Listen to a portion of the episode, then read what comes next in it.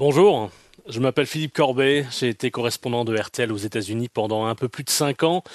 Je suis arrivé quelques jours après la déclaration de candidature de Donald Trump et j'en suis reparti quelques jours après sa défaite à la présidentielle. Et en quittant les États-Unis, euh, j'ai enregistré une série de, balados sur les années Trump qui s'appelle donc Photo Op. Je vous ai expliqué pourquoi dans le premier épisode. Euh, et je vous racontais notamment la déclaration de candidature de Donald Trump en, en juin 2015 quand il est descendu de l'escalator doré de la Trump Tower. Dans ce second épisode, une autre photo op, un autre moment déterminant de l'ère Trump, une autre mise en scène de communication qui a commencé sur la musique du film Air Force One.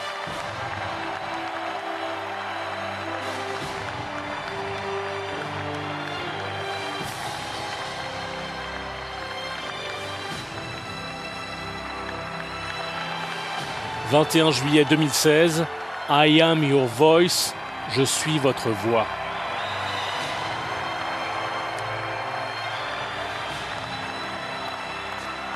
Nous sommes à Cleveland, dans l'Ohio, sur la scène du Quicken Loans Arena, où jouent d'ordinaire les basketteurs des Cleveland Cavaliers, qui était à l'époque l'équipe de LeBron James. Donald Trump prononce ce soir-là son discours d'investiture à la convention républicaine. Magnifique scène, 36 drapeaux américains plantés. Son nom est inscrit en grand Trump. Des énormes lettres, je crois que je n'ai jamais vu un nom écrit en aussi grosses lettres. On, aurait dit qu'elles allaient sortir des, écrans immenses au-dessus de la scène, le tout dans des teintes dorées très trumpiennes. Et moi, je suis tout en haut de cette immense arène, euh, dans les postes de commentateurs euh, radio. Et c'est là, ce soir-là, à ce moment-là, à ce moment précis que je me suis dit, pour la première fois, que Donald Trump pouvait être élu président des États-Unis. I am your voice. Je suis votre voix. Je vais vous raconter euh, pourquoi ce soir-là, j'ai pensé pour la première fois que Donald Trump pouvait, pouvait être élu président, ce qui vraiment semblait totalement ubuesque euh, à beaucoup de gens à l'époque, euh, euh, je m'en souviens, y compris à beaucoup de républicains. Euh, je, me souviens que j'ai passé ensuite l'été, le reste de l'été en France, à, raconter cette soirée de Cleveland en disant que, que, Donald Trump pouvait bien être élu et beaucoup de gens ne me, me croyaient pas, ne me prenaient pas au sérieux. Mais bon, n'allons pas trop vite. Avant d'arriver à ce discours, il faut que je vous rappelle que Donald Trump avait largement gagné la primaire républicaine deux mois et demi plus tôt contre 16 candidats, contre tout l'appareil du parti, qui avait été totalement débordé par la base des sympathisants à laquelle euh, Donald Trump avait su parler, lui qui a longtemps été un donateur du, Parti démocrate, qui s'est euh, longtemps, euh, qui, en fait, qui ne s'est opposé à l'avortement que quand il a pensé rentrer en politique côté républicain, qui n'a jamais été particulièrement pro-armes, en tout cas c'était pas un sujet qui l'intéressait particulièrement, qui avec ses trois mariages et ses nombreuses conquêtes dont il s'est beaucoup vanté, n'était pas un exemple éclatant de, des valeurs chrétiennes que, disent défendre les républicains. Mais bon, la politique, c'est savoir dire des choses aux gens. Et à n'en pas douter, Donald Trump a su parler à la base des sympathisants du Parti républicain, qui l'ont donc désigné largement candidat du parti.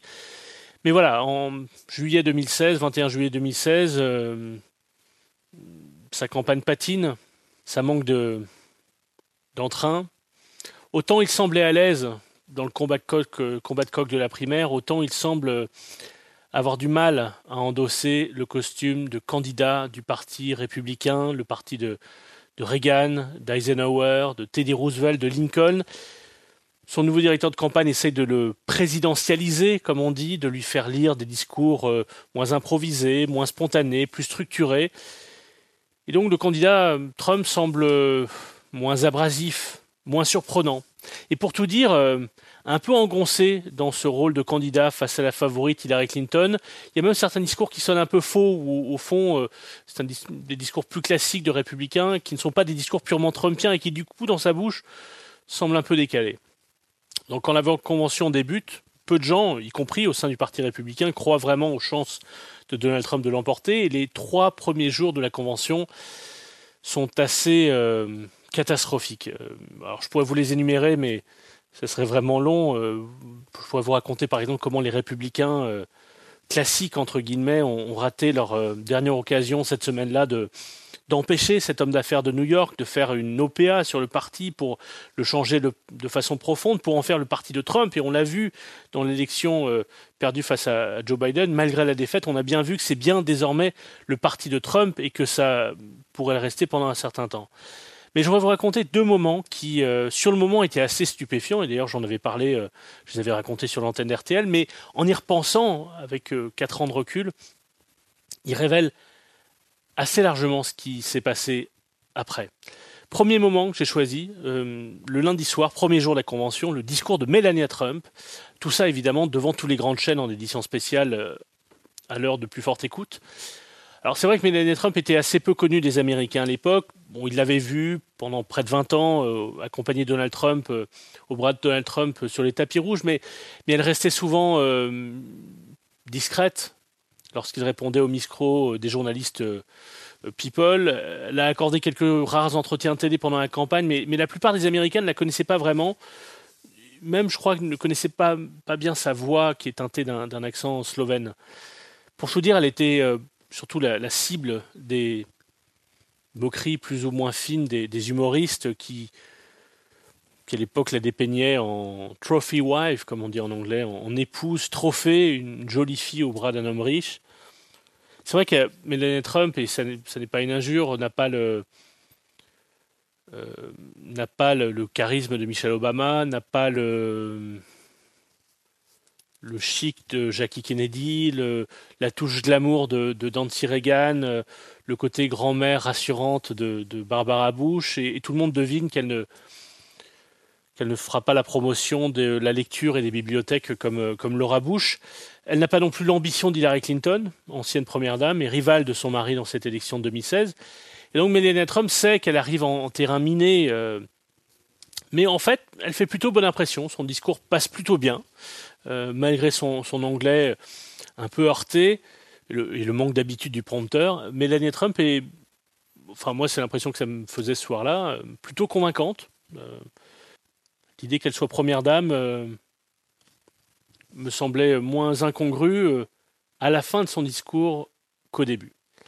C'est plus tard dans la nuit euh, qu'on a découvert que des pans entiers de son discours avaient été recopiés, pompés, presque mot pour mot, sur le discours de Michelle Obama lors de l'investiture de son mari huit ans plus tôt à Denver. voici quelques extraits Tant de mêmes valeurs, comme il faut travailler dur pour obtenir ce que l'on attend de la vie, qu'une parole est un engagement et que l'on fait ce que l'on a promis que l'on ferait. Les valeurs selon lesquelles il faut travailler dur pour obtenir ce que l'on attend de la vie, qu'une parole est un engagement, que l'on fait ce que l'on dit et que l'on tient sa promesse. Que l'on traite les gens avec dignité et respect. Que l'on traite les gens avec respect. Nous voulons que nos enfants et tous les enfants sachent que dans cette nation, la seule limite qui s'impose à votre réussite est celle de l'ampleur de vos rêves et de votre volonté de faire en sorte qu'ils se réalisent. Parce que nous voulons que nos enfants dans cette nation sachent que la seule limite qui s'impose à votre réussite est celle de la force de vos rêves et de votre volonté de faire en sorte qu'ils se réalisent. C'est assez terrible quand même. Hein. C'est-à-dire que Melania Trump s'est sentie euh, humilié, et on la comprend. Euh, évidemment, euh, dans ce cas-là, on dit qu'on écrit le, discours euh, soi-même, mais en réalité, il est souvent rédigé par des gens de la campagne, quel que soit le parti d'ailleurs. au fond, personne ne, reproche, ne lui reprochait d'avoir lu un, discours écrit par des communicants. C'est souvent comme ça dans des moments politiques aussi importants. Donc c'est pas finalement elle qui est qui est en cause. Non, ce que ça révèle, c'est l'amateurisme complet de cette équipe autour de, Donald Trump à ce moment-là. Vraiment, ce sont des amateurs, menteurs, copieurs, et surtout naïfs d'imaginer que personne n'allait s'en rendre compte. Vraiment, c'est pour ça que je dis que ce sont des amateurs.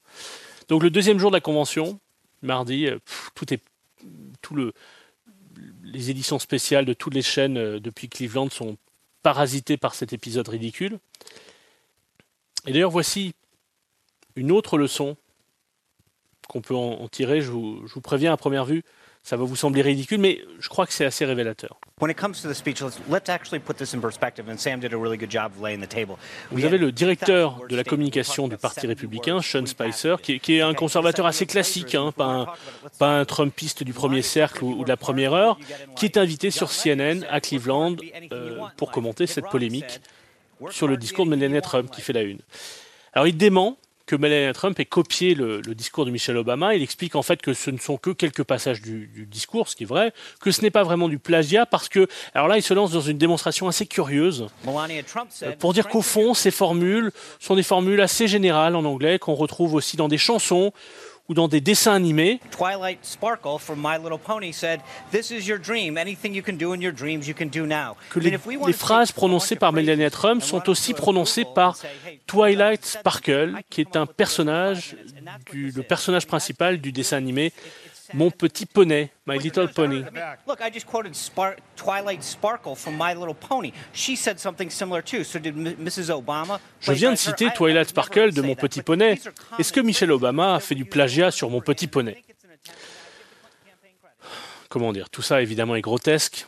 Euh, alors j'avais pas vu ce moment en direct à ce moment-là, mais ça se passait sur le plateau de CNN qui était installé dans un bar de Cleveland près de la salle de la convention, euh, un bar qui avait été totalement euh, réquisitionné par CNN et, et j'avais été invité ce jour-là par, par la chaîne, donc, j'étais là euh, quelques temps après l'émission. Et, et c'était la seule chose dont tout le monde parlait au comptoir. Mais quand même, comment, comment ce Sean Spicer, un républicain bon teint, respecté globalement par, euh, par les politiques et les journalistes, comment pouvait-il se vautrer dans ce genre d'explication euh, farfelue? Et, et, pourquoi d'ailleurs? En fait, pour masquer la vérité, une vérité éclatante. Enfin, il aurait été plus simple de, reconnaître l'évidence, de s'excuser ou d'accuser euh, peut-être un sous-fifre euh, et de passer à autre chose rapidement pour vraiment parler de la convention, de la campagne. Euh, enfin voilà, pour parler d'autre chose que, du fait que Melania Trump pourrait pomper un discours sur la, la première dame, Michelle Obama. Comment l'équipe Trump pouvait-elle préférer passer 24 heures gâcher 24 heures de couverture médiatique sur cette affaire minable en mentant, alors que vraiment c'était tout à fait mineur comme, scandale. C'était même pas vraiment un scandale, c'était juste ridicule. Et voilà, je, vous le disais, ce moment, il peut sembler euh, insignifiant, mais en fait, je crois qu'il préfigure ce qui s'est passé après. Tout le monde savait que, enfin tout le monde, tous les Américains, beaucoup d'Américains savaient depuis longtemps que Donald Trump avait une certaine propension au mensonge, euh, bien avant qu'il se lance en politique d'ailleurs. Hein. ça, faisait partie du personnage. Il exagérait, il, euh, bon, il reconnaissait jamais qu'il avait tort. Mais que des institutions établies, respectables, sérieuses, alors ici le Parti républicain, mais plus tard ce seront des, agences gouvernementales, puissent mentir, mentir à sa demande, ou pire, juste pour ne pas le fâcher, mentir jusqu'à saper leur réputation. Et ça, c'est très inquiétant. Et c'est ce qui s'est passé par la suite. Ce Sean Spicer a été nommé euh, porte-parole de la Maison-Blanche. Et dès le premier jour, dès la première fois où il est monté sur ce podium, dès la première fois où il a parlé derrière ce pupitre, il a menti. Mais vraiment des mensonges grossiers, c'est-à-dire qu'il niait des faits établis, facilement vérifiables, pour calmer la colère du président qui, euh, ce premier jour de, son mandat, n'avait pas aimé euh, ce qu'il avait entendu à la télévision, qu'il y avait eu moins de, moins de gens qui étaient venus que, que pour Obama lors de ses, euh, lors de ses investitures. Et, et, ce Sean Spicer, il a menti, menti, menti. Il est même allé un jour jusqu'à se cacher derrière des buissons un soir pour éviter les journalistes, le soir où le président a, a limogé brutalement le patron du FBI. Il est devenu la risée du pays, Sean Spicer moqué tous les samedis soirs dans Saturday Night Live avec son pupitre. Et il n'a pas duré plus de six mois à ce poste, il a été viré. Il n'a jamais réussi à retrouver euh, le genre de, postes prestigieux qui sont offerts généralement aux anciens porte-parole de la Maison-Blanche. Et il a fini dans, dans avec les stars, à faire de la salsa, en chemisier vert fluo.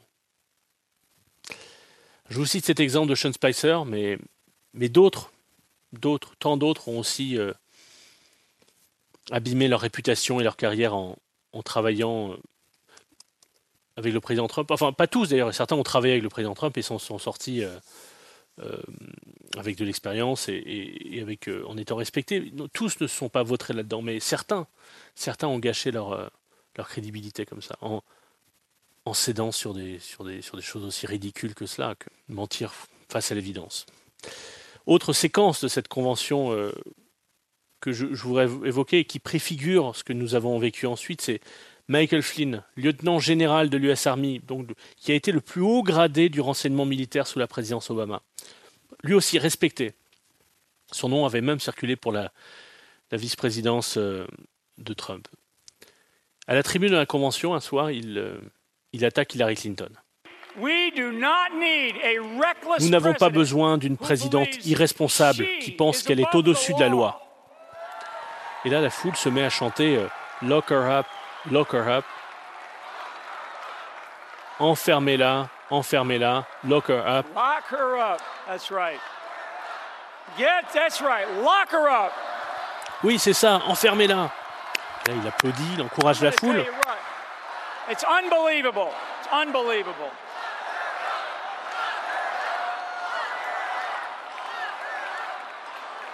lock her up. Il se rend bien compte que tous les autres intervenants avant lui se sont bien gardés de reprendre ce cri. You guys are good. Mais il justifie. Il dit qu'il n'y a, a, rien de mal à ça.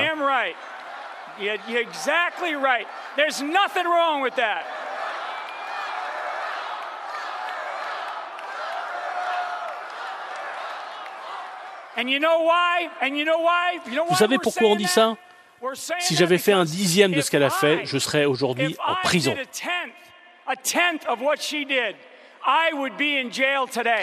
Bon, a posteriori, c'est assez euh, amusant car c'est le premier proche, de Trump à être tombé dans, dans l'affaire russe. Il a dû démissionner de son poste euh, important hein, de conseiller à la sécurité nationale à la Maison-Blanche trois semaines après l'investiture.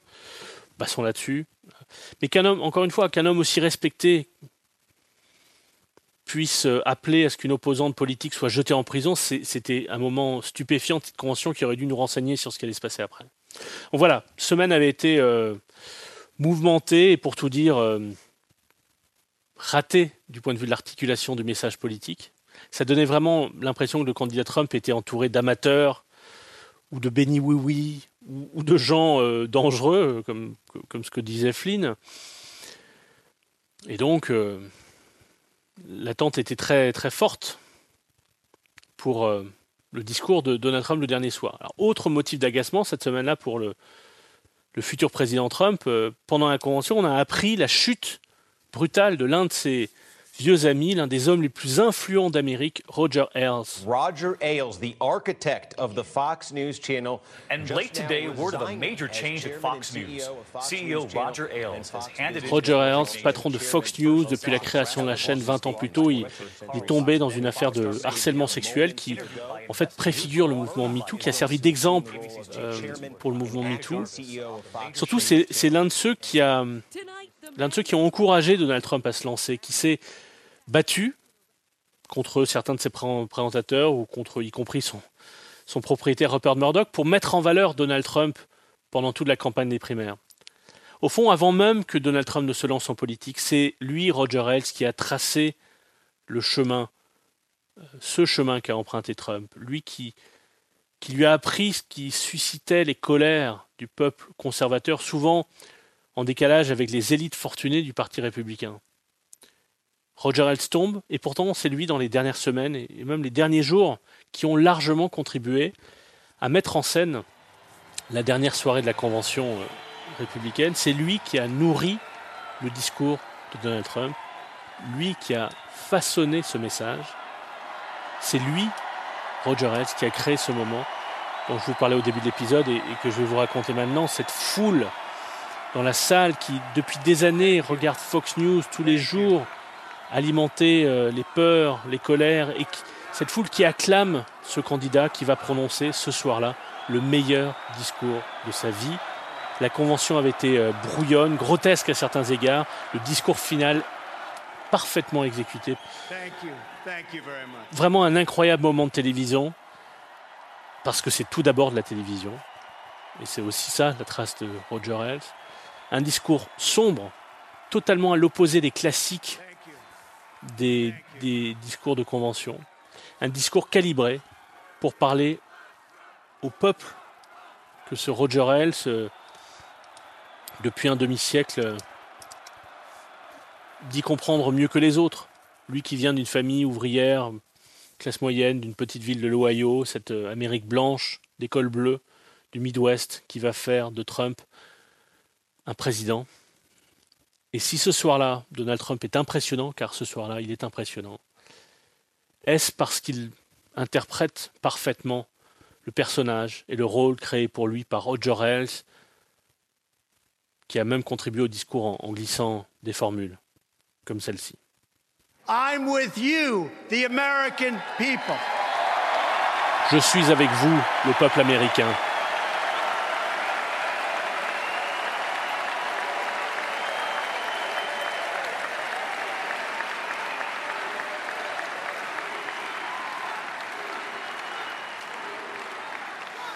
I am your voice. Je suis votre voix. Chaque jour, je me réveille déterminé à répondre aux besoins des gens que j'ai rencontrés partout dans ce pays qui ont été ignorés, négligés et abandonnés. J'ai rendu visite aux travailleurs d'usines licenciés et aux villes écrasées par nos accords commerciaux horribles et injustes. Ce sont les hommes et les femmes oubliés de notre pays. Et ils sont oubliés, mais ils ne le seront pas longtemps. forgotten long.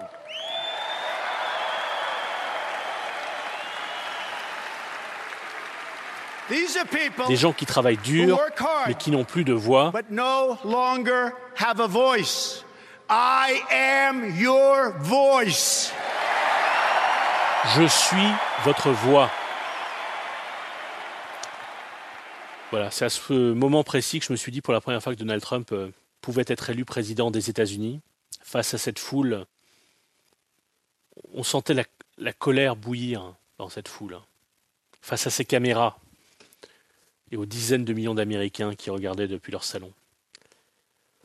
Ensuite, au fil de la campagne, euh, j'ai parfois douté des chances de Donald Trump d'être élu, mais à ce moment-là, cette mise en scène très réussie, ce message euh, percutant, malgré les failles et les faiblesses de ses équipes pendant le reste de la convention, ce moment, je me souviens avoir ressenti en ce moment comme une décharge électrique dans ma colonne vertébrale. Ce moment, cette mise en scène, cet incroyable spectacle télévisé, ça m'a fait penser à un, grand film qui se trouve être le film préféré de Donald Trump et aussi le mien, Citizen Kane, d'Orson Welles. Le travailleur et l'enfant des taudis savent qu'ils peuvent compter sur moi. Les citoyens ordinaires savent que je ferai tout ce qui est en mon pouvoir pour protéger les déshérités, les mal payés et les mal nourris. Et ça m'a aussi fait penser ce soir-là au Complot contre l'Amérique, le roman de Philip Roth, qui imagine une campagne présidentielle en 1940 avec Charles Lindbergh, candidat populiste, qui bat Roosevelt au cri de America First, l'Amérique d'abord. Voilà pour ce deuxième épisode de Photo Op. Dans le troisième épisode, vous entendrez justement des hommes et des femmes qui ont entendu ce soir-là le message de Donald Trump, des, des oubliés de l'Amérique qui travaillent dur, mais qui n'ont plus de voix, comme le disait Donald Trump.